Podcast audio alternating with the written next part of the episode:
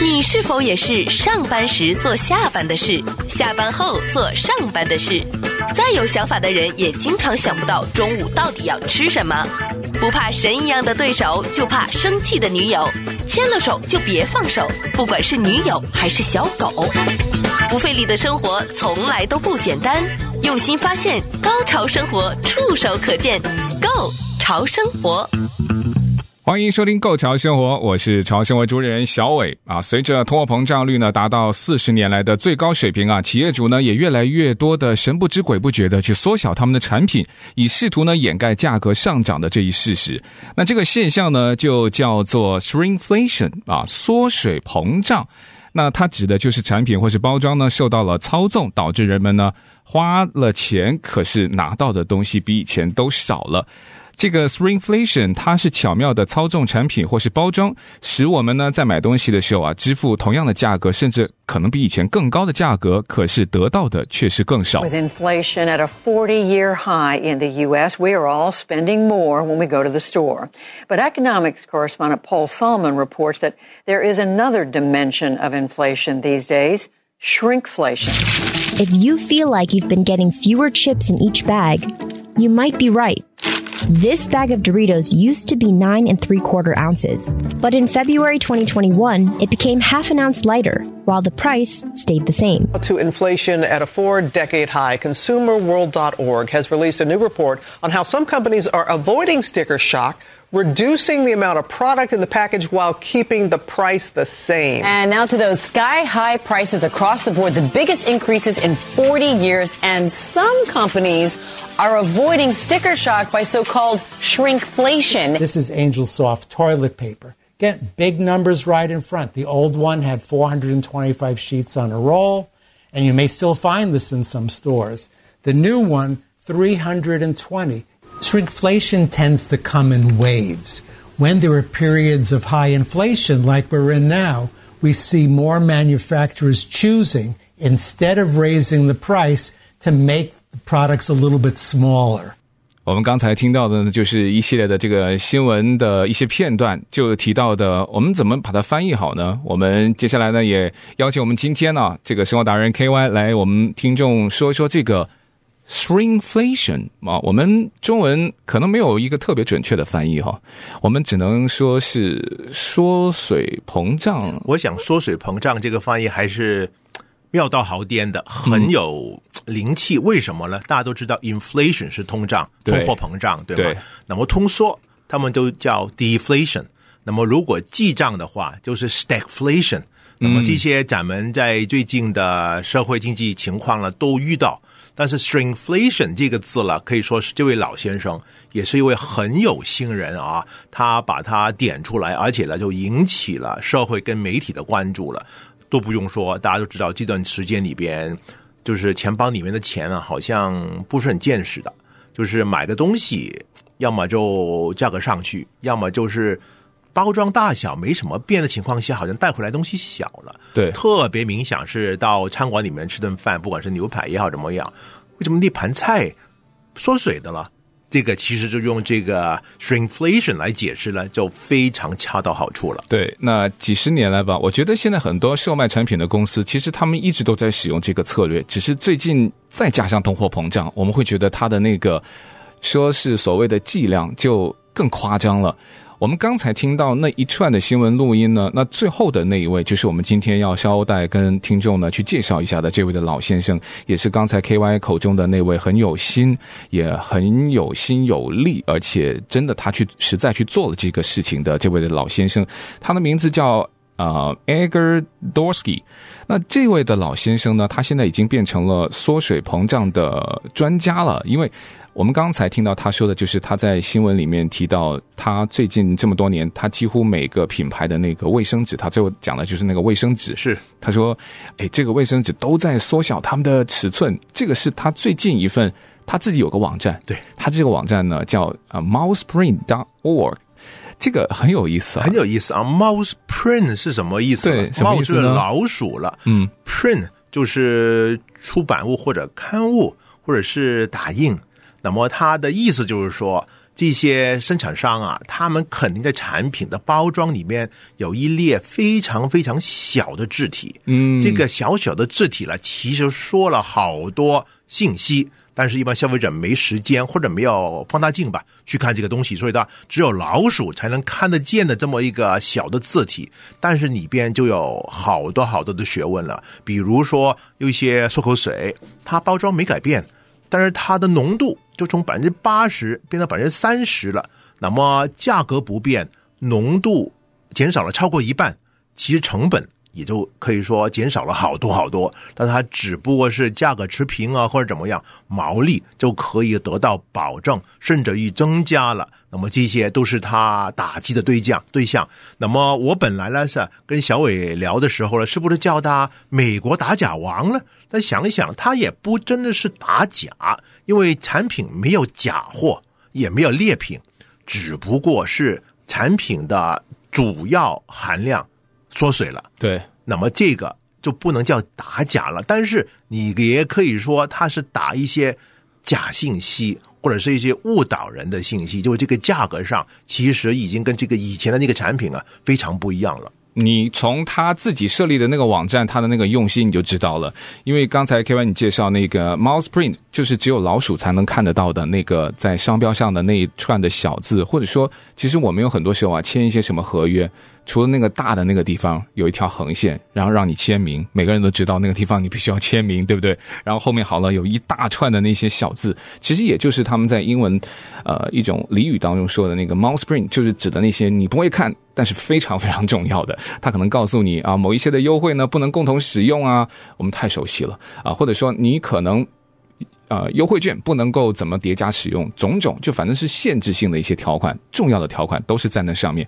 所以大家如果有兴趣，能够看这位老先生他自己的，把他所有关于维护消费者权益，尤其是对于现在一些呃不实广告或者是产品包装售卖的时候，对消费者有一种误导的一些讯息，他都放在他自己的这个网站，他的这个网址就是我们刚刚说到的这啊，mouseprint.org。啊，就是 M O U S E，然后 P R I N T dot O R G 这个的网站上面，现在很多公司都视他为敌人哦，就是因为 公司他面对很多无奈嘛，对吧？因为他们可能不能说是欺骗，就像你刚刚说到的，他不算是假货，肯定不是。嗯，他也不能说是欺骗，因为他有小的字，可能我们没有看到。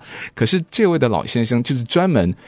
就是去找这些可能有误导消费者，或者说已经你明明就是在涨价，但是你虽然价钱没变，你把那个包装神不知鬼不觉的给它缩小了，有的是变窄了，但你把它弄高了，嗯。啊，我们视觉上有的消费者还觉得，哎，我们现在这个东西好像比以前更便宜了，他就把那个信息全部放在他的网站上面，就是把一些误导消费者的信息，或者是一些不希望消费者看到的信息，把它曝光，把它让大家知道，对，所以。你从他自己的背景啊，今年七十几岁了，老先生是吗？他从麻省，呃，就是出道的时候，从当律师保障消费者，以及在麻省的总检察官办公室里面工作，所以他对政府有关的操作还是比较理解。加上他是这个律师出身，为民权、为消费者的权益进行奋斗，所以对他来讲，如何给那些大的厂家进行交手了，就可以说比较如鱼得水了。对，我们回头呢，跟大家说说这位七十一岁的这个啊 Dorsky 的老先生，他现在是一名半退休的律师。他关于他怎么对于这个价格那么的有兴趣，嗯，又为什么会让他能够持之以恒的？在这种像几乎没有寿星的情况之下，甚至是你可能要付出很多的体力、很多的心血，但你可能换来的不是那种高薪厚职的码农啦，不是什么编程师啦，呃，那种的收入对等的一些工作量，但他却乐此不疲。那也是跟他以前的这个出身，还有跟他的最早的一份工作也是大有关系。我们回头再跟大家说一说。不费力的生活从来都不简单。用心发现，高潮生活触手可见 Go 潮生活。好，欢迎继续回到《Go 潮生活》，我是小伟，还有生活达人 KY。我们现在说，现在网红带货啊，太普遍了哈！不管是中国、美国、世界各地哈，都有各自的网红。他们的目的就当然，呃，多人关注。那我有一些是名人。然后他去卖东西的。有一些呢，是因为他是一个网红、素人网红了，我们说的 KOL 哈，呃，那他也因为知名度高，有很多的粉丝，所以呢，他也会帮很多的商家去带货。我们说的都是带货，就是把商家的货尽可能多的都卖给所有的消费者。当然，消费者里面呢，可能是他的粉丝，那粉丝是因为。他是你的粉丝，所以你说哦，他的东西好，那我们就当然就就支持粉丝的，呃，不应该是支持偶像的哈。那我们也支持这个牌子，那都是买买买。这位老先生现在算是逆行网红哈，他很红，但他的逆行就是说，他不是建议大家去买，而是说，哎，买之前各位你要上我的网站看看，你买的这个东西有没有猫腻啊？我们说的猫腻，它不是假货。我们刚第一阶段都说了，它会不会让你花了？比以前更多的钱，可是你拿到的东西已经远远没有以前的那么多，或者说有一些什么的条款，你可能会被误导，你以为它很多，但其实不只是没有多，反而比以前更少了。所以这个位算是逆行的网红哈，真的是逆行者啊！其实，在这个美国的体制里边，因为信息是可以透明、可以公开、可以被讨论，所以这位老先生他的工作了，基本上不会。迎来不必要的麻烦，嗯，肯定不会给人关了，也可能不 不会被大厂家呃雇什么黑手对他什么不利，对不对？嗯，大家都是文斗。就比如说呃，品牌代言人可以出来说，诶，我们换了包装啊，我们换了配方啊，我们换了一些主要的成分，所以呢，新货跟旧货是不可以比较的。所以这样说了，性价比的比较就已经不合时宜了。对，但是老先生还是。乐此不疲，因为他感觉有种正义的呼声在他心里边啊，嗯，就感觉你们这个厂家没问题，毛利为生也可以，但是别就是有意无意的去。误导消费者，对对，让大家知道你的性价比是否你所说的一模一样，所以他的确是很受欢迎。包括早阵子啊，他在某些电视台里边的名嘴啊，也也得退了吧？这个 O'Reilly 对吗？也请他上节目，而且这个名嘴 O'Reilly 曾经评价过这位老先生，说是一个非常不一样的啊、呃，可以说是 broadcaster 主持人，因为他充满了就是爆料。而且啦，就是字字珠玑，没有废话。而且他做的调研呢，的确是很负责任的。而且你问到什么，他就可以对答如流的。所以这样跟尽管是 O'Reilly 这样的电视名嘴一起主持节目啊，他也一点都不逊色。对，刚才呢，KY 提到的那位名嘴呢，就是前福斯新闻的那位啊、名嘴了哈。那他呢，现在老先生啊 d o r s k y 他的正确的职称应该是一名半退休的律师了。他的职业生涯呢，是开始于市场研究员，所以他从呃从业的那一开始的阶段就已经对于市场有比较深的接触。他们一直都是跟这条线。如果做媒体的一些朋友呢，可能也会知道，他们有一些所谓的线哈，有的是跟政治的，可能长期就是在白宫；有的可能是在州政府；有的呢是跟体育线的，那可能就是跟不同的球队，然后跟一些体育部门啊，什么都会保持密切的联系。那他就是跟这条线的，就跟市场。然后跟消费者，那之后呢，他又短暂的成为了这个消费记者，就是像有一些资深的调查记者吧。那他呢，现在习惯于做一个叫局外人，就是他比较喜欢做那个旁观者的角色。他说他是从他的爸爸那里继承了他所谓的这种廉价正义的基因，就说没有说廉价不好，但他可能会觉得卖东西的人在市场上、在社会上是属于强势吧。呃，我不知道 KY 是不是同意啊？卖东西的人好像我们感觉上他就是一个强势团体，我们付钱的人呢，感觉就是弱势群体。这这个也很难很能够了解啊。大机构、大集团、大品牌，它的呃财力财雄势大嘛，对不对？大公司对不对？各个部门拉出来都一条呃。一串这么长，但是我们消费者是一个个体，嗯、我们有怎么方法可以给他就是抗衡呢？但是有这些政治人士吧，或者说有一些呃消费者维护权益的团体，多少可以把这个天平稍稍的挪一下。但是不管怎么样，这位先生真的有点身体力行啊！啊，你看他自己申报的他的财富状况，一点都不富裕，对，不可以说他是收入呃腰钱万贯。反过来说，他其实生活的比较就是因为怎么说呢？清贫了，呃，清贫吧？对对对，他就是基本上生活是可以的哈。那然后呢，他不是那种。呃，带货当然还可以赚钱，嗯，他这种让大家不要去买货，或者说是认清呃一些消费陷阱的这种行为，我们想就知道嘛，那商家肯定不会找他嘛。对。那所以就没了那一方面的经济的收入，呃，那不过他非常坚持做这件事情呢，因为他说他小的时候啊，呃，到他爸爸家去度周末的时候，就是说在爸爸家度周末玩他最喜欢的一些玩具，呃，其中有一些就是关于买卖东西啊，什么超市售卖啊，小男生也喜欢玩这种哈，他就对这个特别的敏感，然后他会坐在那边跟小朋友玩的时候呢。其实我们小时候也会玩过一些售卖东西的一些游戏，对，对吧？装在盒子里面，然后呃，可能 KY 你要付我多少钱？可能自己弄一个假的纸钞，然后我就卖东西给你。就他的那个基因，他的这种廉价正义感的基因，就从他小的时候在家里面跟小伙伴玩的那个年代去成长起来。小买卖的时候啊，对，就很有那个头脑。嗯，但他后来大部分的职业生涯就是在麻州从事消费者事务，还有这个商业监管办公室从事这个消费教育的工作。嗯。呃，这个我觉得好像不是很多国家有这方面的教育。买东西为什么还需要教育呢？它就是更多的是一种保护消费者的这样子的一个职位。他还做过那个呃保护消费者的助理检察长的那个职位，所以我觉得也跟他从事长期的这个身份也有很多的关系。他觉得他有责任。去告诉大家一些在消费方面的真相。是的，这个也看每一个州，美国本土的每一个州，它州政府的着力点吧。我还记得早年在香港有个叫做消费者委员会。也是政府成立的一个非牟利机构，你可以说半政府机构吧，有可能是大学的教授啊，或者社会很有身份的一些人士来担任那个主任，他就有一个科学团队、调研团队来来把不同的产品进行了这个比较分析，然后有一个报告。在那个时候，那些品牌在香港啊都比较紧张，因为这样的话呢，他就不可以乱来了，因为有一个很受呃消费者以及市场。呃，认可的这么一个机构进行一个评估跟评价吧，所以也对消费者有一个立竿见影的功效。不费力的生活从来都不简单，用心发现，高潮生活触手可见 Go 潮生活，享受最高潮的生活。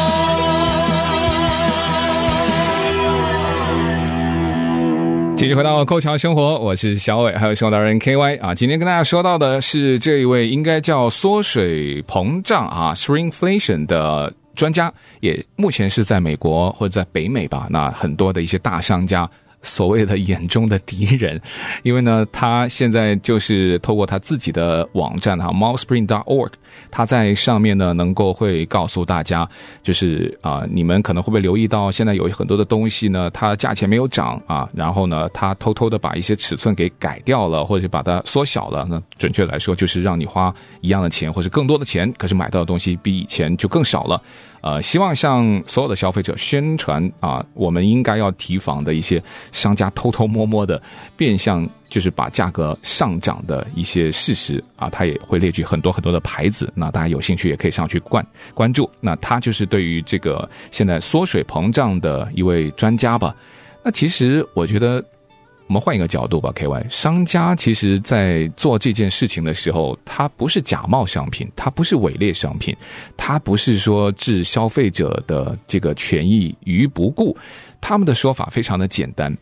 最简单的例子哈，我们现在在超市上你会看到一个什么狗粮啊，以前可能标准尺寸啊，KY 家有养狗，我们就知道就是五十磅啊，变成现在四十四磅，可能包装呢，还是那么大，可是它里面的内容就是重量变小了。好，还有什么呢？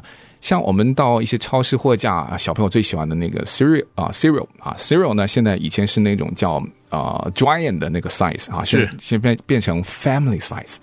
那你可能觉得那有什么呢？那就是很很明显，它高了啊，就是它让你觉得那个盒子的尺寸高了，包装好像大了。对，但是呢，你一看原来轻了。里面的内容是少了，我不管它包装嘛，对吧？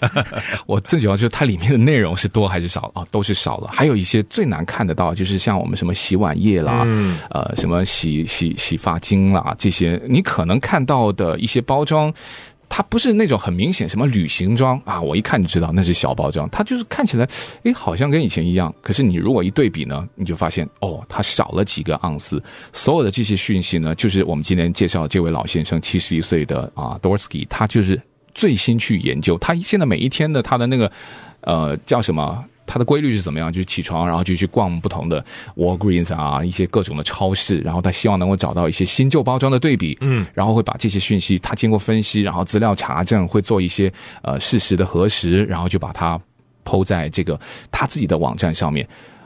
我们说商家这么做还是有它的原因，因为真的成本增加了，你好像把那个价钱加上去。让消费者真的是情以何堪？那好吧，我就价钱不动。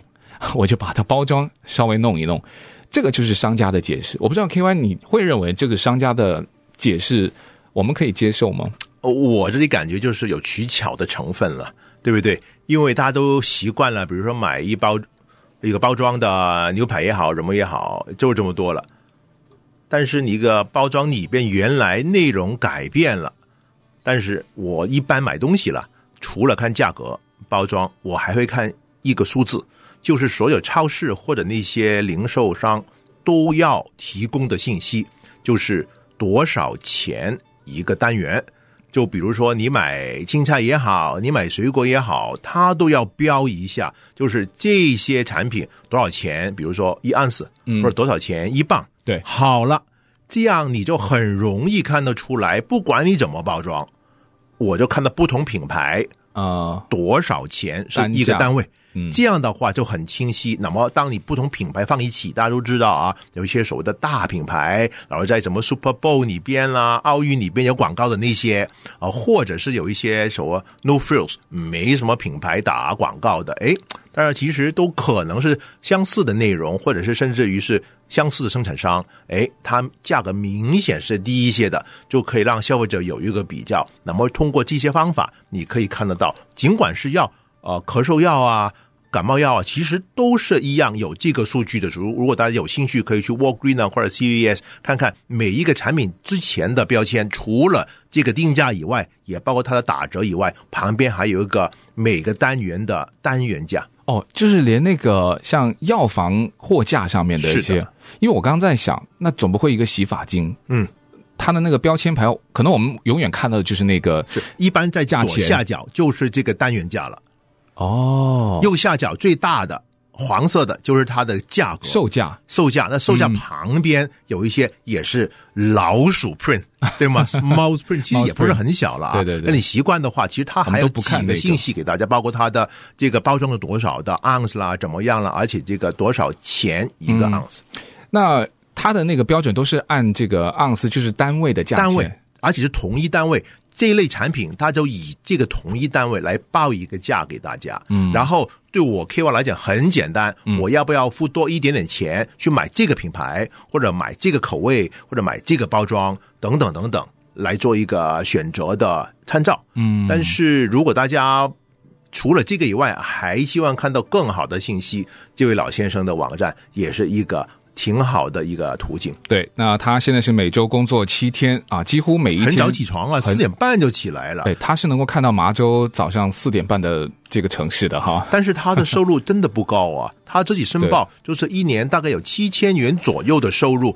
有一些是有新人给他的捐款，有一些是一点点的可能志愿组织给他的收入广告怎么样支持他，嗯、然后他就靠着退休金。他州里边的就是 Social Security 等等，因为他年龄也到了吧，可以收到他的社会的保障金等等，所以绝对不能说他是高收入人士。对，我们刚刚说过他是清贫，我觉得真的就是非常贴切。他其实非常收入有限，但他觉得节俭呢，不仅是一份工作，嗯，他觉得是一种生活方式，是美德来的，是美德。而且在他的字典里面，他说挥霍从来都不在他的字典里面。嗯、呃，你要去买任何的东西，你只买需要的东西。我们刚刚说他的这个日常每一天的作息，大概就是四点四十五分开始他的一天。嗯，然后呢，早餐他会到商店去买松饼，然后买一杯果汁，回到家之后呢，就坐下来，然后就看他的。一些消费者新闻，就是他很关注这方面的新闻，然后就把他所有的东西呢都纳到他的自自己的资料里面，然后去整理分析，然后就去看看有什么要需要去关注的。他好像就开始工作，就几乎就是要出门了。那出门他自己就会先去设定我第一个要去哪一家的这个超商，然后现在越来越难捕捉了。他说，因为以前很容易，这个包装新旧很容易找得到，嗯，但现在有的时候呢，你可能同一家就很难找到，又有新又有旧。他所以有的时候发现了一个新的包装呢，他要到别的超市去，他看看这个同样的商品。有没有机会找到一些旧的包装？那这样他就有对比，那他就知道，哎，你现在的包装，我给个照片你看，啊，你看它的那个大小已经变化了。KY 以前呢也在各种大的品牌商里边高层工作过。其实有新的包装出台的时候，团队一定要把老包装全撤掉，这个是标准的行动。因为如果你有新旧包装放在货架里边。你第一就让消费者引起一个问号，为什么？然后如果有就是充足的信息的话，你就自我暴露了。哦，而且其实你推新包装一般都是在提价了，哦，对不对？所以你不希望有两个价格同一个品牌同一个相似包装的东西在货架上，所以其实应该把老货退下来，或者把它退下卖到或者转移到另外一些所谓的 liquidator，嗯，一些所谓的啊、呃、量贩超市里边坏点删掉。这样的话呢，你就不会在同一个场所里边看到一样或者相似的产品，引起消费者的混乱了。了解了，那所以这位老先生他之所以要逛那么多的店，那就是说你在同一家是不可能找到，理论是不可能的，对吧？那你可能要到我比如说啊，你在 Walgreens 找到一个新的嘛，嗯、那你可能要到 Dollar Tree 对了去找一些 Grocery Outlet 这些东西，九十九 cent 店。对。哦，那这个其实他们一些旧货应该要把它整个退出市场才对哈、哦，也没错啊，完全对。但是老货已经是属于这个连锁店买断的了，哦，所以其实品牌商要跟这个连锁店有一个就是安排吧，嗯，让他要么就把它 liquidate 掉，要么把它收回，那收回是一个成本啊，嗯、对不对？对，所以这些都是品牌商需要考虑的东西。有时就跟香菜一样，什么都没做也会被讨厌。一成不变，往往比善变更来得讨厌。人生就跟手机一样，无时无刻要充电。睡到中午起床的好处，就是可以省下早餐钱。不费力的生活从来都不简单，用心发现，高潮生活触手可见 Go 潮生活。好，继续回到《够强生活》，我是小伟，还有生活达人 KY 啊。这位 Dorsky 老先生呢，我们刚刚说到了，他每天都会花将近两个小时吧，去逛五家不同的连锁店，那希望能够找到新旧产品。那刚才 KY 也跟我们都介绍了，现在其实越来越难呢，在同一时间能够找到新旧的两种产品。当然，你可能就要花很多的时间跑不同的店啊，它不同一些可能消费群的店，一些是可能。平价的，因为那你在同一家店里面几乎是不可能找到新旧的。那他也希望能够就叫什么当场现形嘛，因为他希望拿到两瓶，你看这个尺寸就变了，你看价钱他还是没有变，那就很明显我们就是付多了钱。呃，那他呢，根据与他共事过的人都说啊，啊、他是一位从来没有结过婚，今年已经七十一岁了啊，他也没有孩子。呃，他自己曾经笑他就是靠这个。呃，叫发现了这个缩水膨胀而起家的人，他的起家不是说致富了，就是说让更多的人认识他，所以他会把这个，呃，他发现的这个缩水膨胀，就他说这个就是我的家人，我没有结婚啊，我没有孩子，他最近一直都在思考，他去说他的遗产的问题，因为。就算再贫穷的人，他还是有一些遗产啊。还有一个呢，他最大最大，他最自豪的就是他在一九八七年的时候制定了麻州食品商品的定价法。这个法规呢，是让很多有了公开透明定价的严格的规定，就让你不可以就是有一些欺诈或有一些隐瞒。那目前他还在做一件事情，就是反对数字折扣优惠券。呃，这个有意思啊，他认为老年人呢很难获得这些优惠券。很难获得的同时，也很难使用，因为你需要一些技术才能够使用，所以这个也算是他最近还在目前，呃在呃持续工作当中的一个领域。说到这个优惠券呢，我们在美国生活都好像曾几何时。K Y，刚才我们在广告的时候还聊起来，我们都有捡过这个 coupon 的那个年代。discount coupon 啊，这个折扣的优惠券，其实，在 K Y 好多好多年来美国的时候，我就感觉是个生活的乐趣啊。周末收到一叠的东西在邮箱里面，看看，诶，这个超市有这个这个，那个超市有那个那个，然后正好我要买这些产品，好好的把它剪下来，然后呢安排一下咱们这个购物的路径，然后尽量使用它。啊、这个也挺有意思。当然，你可以说是一元半块啊，也不是钱很多。但是，的确是一些商家把消费者的心思勾起来的方法，让你先入为主了。哎呀，为了这个东西，可能就跑进这个超市进去，肯定不单单是因为这个东西吧？因为它都是琳琅满目的，可能一般消费者都会超消费出来，所以对他们来讲，这个就是吸引客人的方法。但是，我对老先生。说这个电子折扣券是不合理的，对老人家有点歧视。我保持我的疑问的态度。为什么？因为现在智能化的生活、电子化的生活可以说是到处都是，包括我们到餐馆，很多也因为疫情了，都已经没有菜菜单了，基本上有一个 QR 码。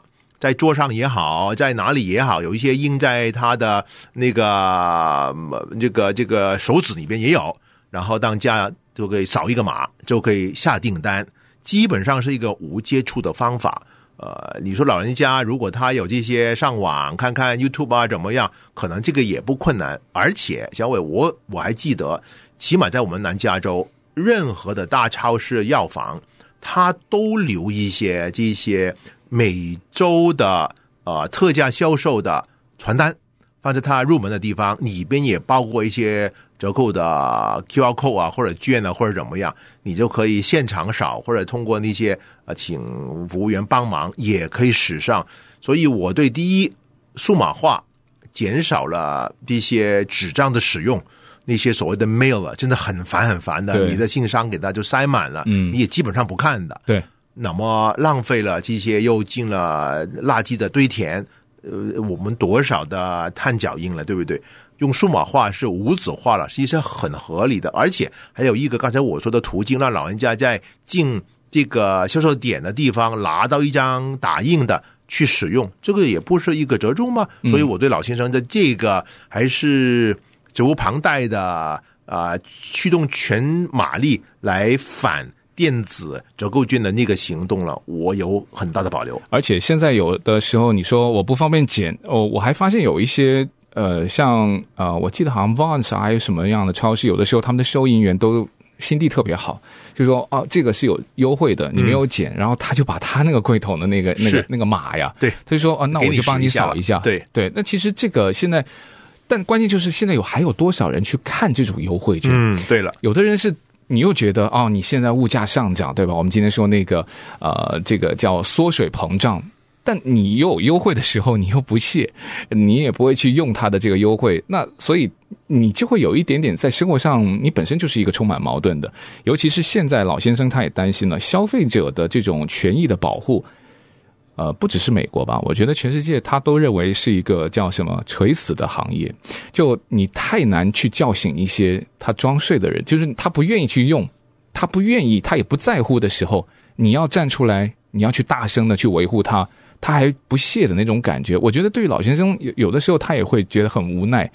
就我那么紧张，你们又不在乎你们的荷包里面的钱，那我做这些事情有什么意义呢？不过他最近有在做一个，我认为还是很有意义的。就我们在节目一开始就提到有一种啊、算是他和这种消费者维权的一些人士跟大厂商的一种角力吧，就是止咳糖浆。那他们没有把包装变了，但他把配方变了。他现在最新的一个研究，好像目前持续到十一月，他还没有做完。